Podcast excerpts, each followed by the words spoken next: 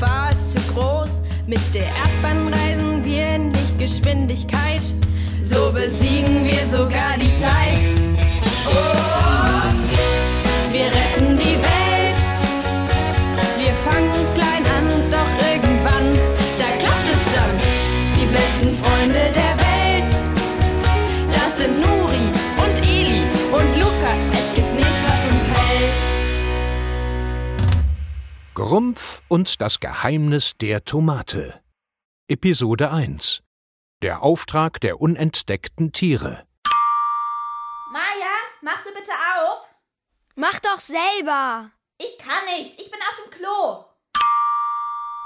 Maja, bitte. Das sind Eli und Luca. Wir wollen Probe kochen für den Spaghetti Napoli-Wettbewerb. Jetzt mach schon auf. Nur wenn ich mitkochen darf. Kommt gar nicht in Frage. Los, mach schon. Mach doch selber. Maja, es regnet in Strömen. Jetzt lass die beiden endlich rein. Nuri. Ich komme. Na, endlich! Was soll das? Warum machst du die Tür nicht auf?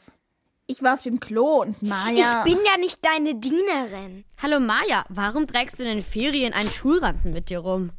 Der ist ganz neu. Ich werde nämlich nach den Sommerferien eingeschult. Seit Tagen schleppt sie den rum. Sie schläft sogar mit dem Ding. Gar nicht. Schön dein Schulranzen.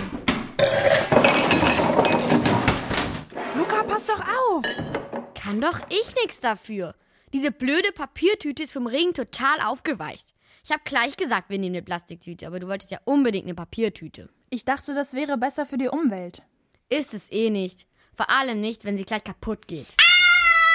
Was ist jetzt schon wieder? Es hat zum Küchenfenster hereingesehen. Was hat zum Küchenfenster hereingesehen? Ich weiß nicht. Es war grünlich, mit großen Augen und mit Borsten, wie bei einem Schwein. Ungefähr so groß wie eine Katze. Und hat gesagt, ich komme vom Planeten der grünen Borstenkatzen. Gibt es hier weiße Mäuse zu futtern? Los, bringt den Einkauf in die Küche. Aber da war wirklich ein. Es war. Eilmeldung. Tomatenkrieg in Italien. Tomatenernte in Süditalien.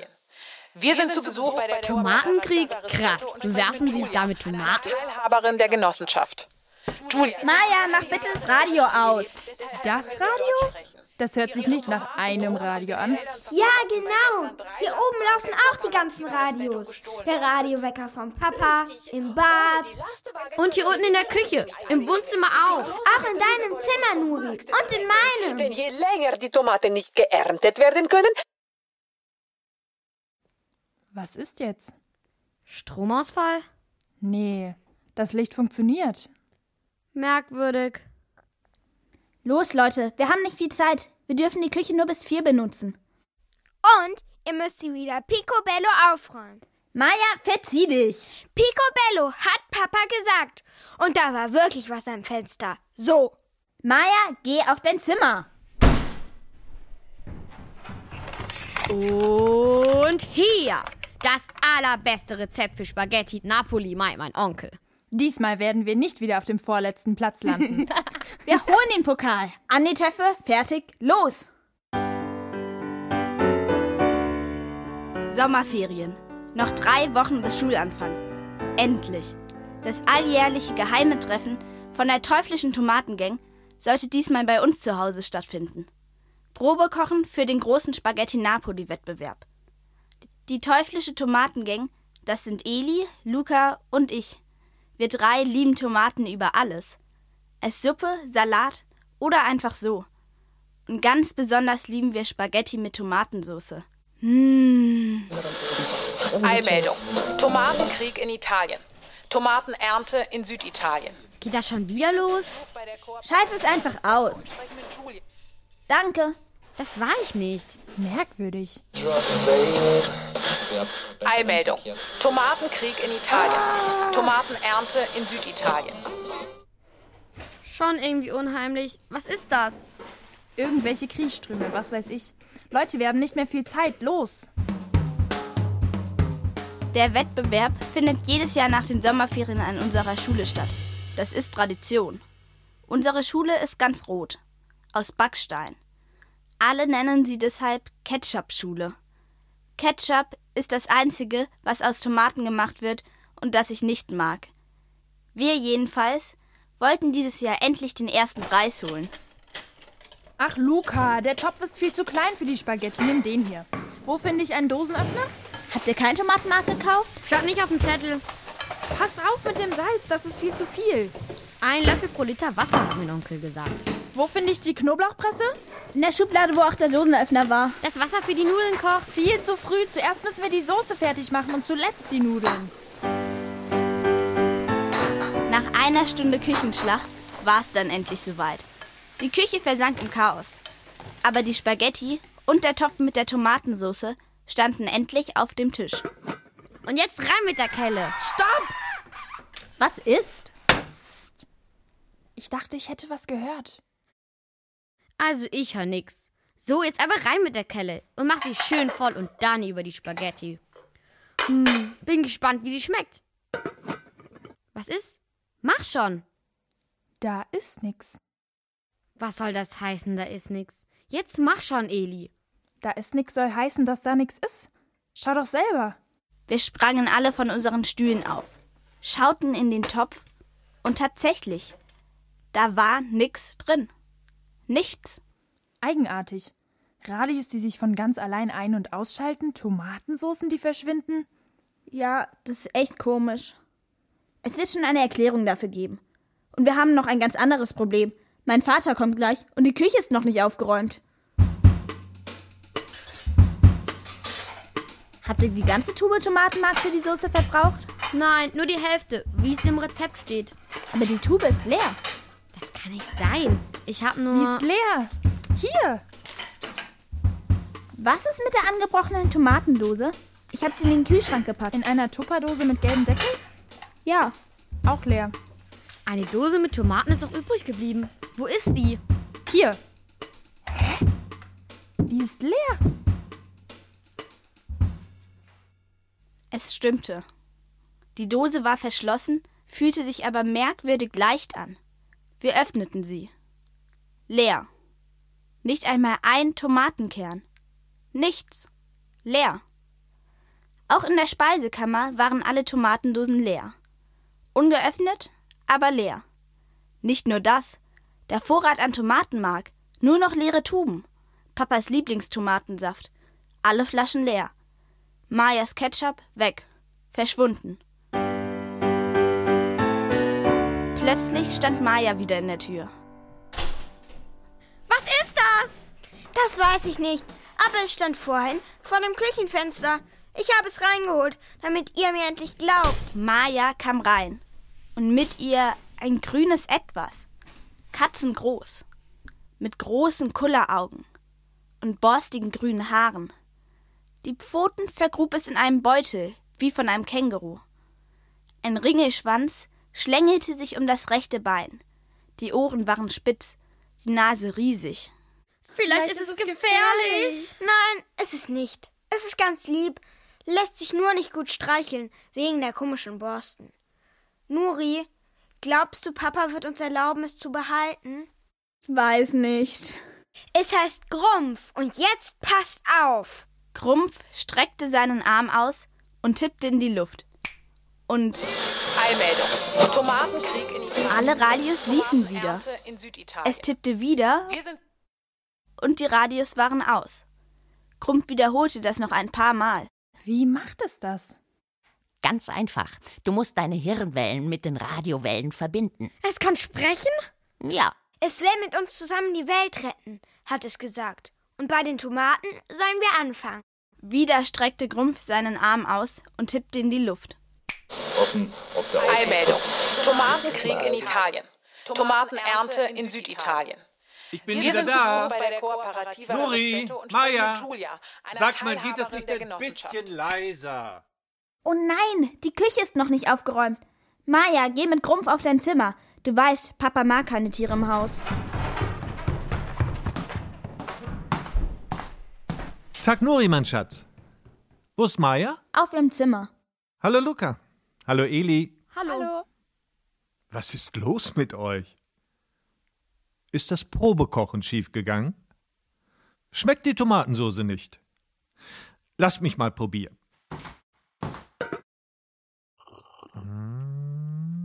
In dem Topf ist was drin?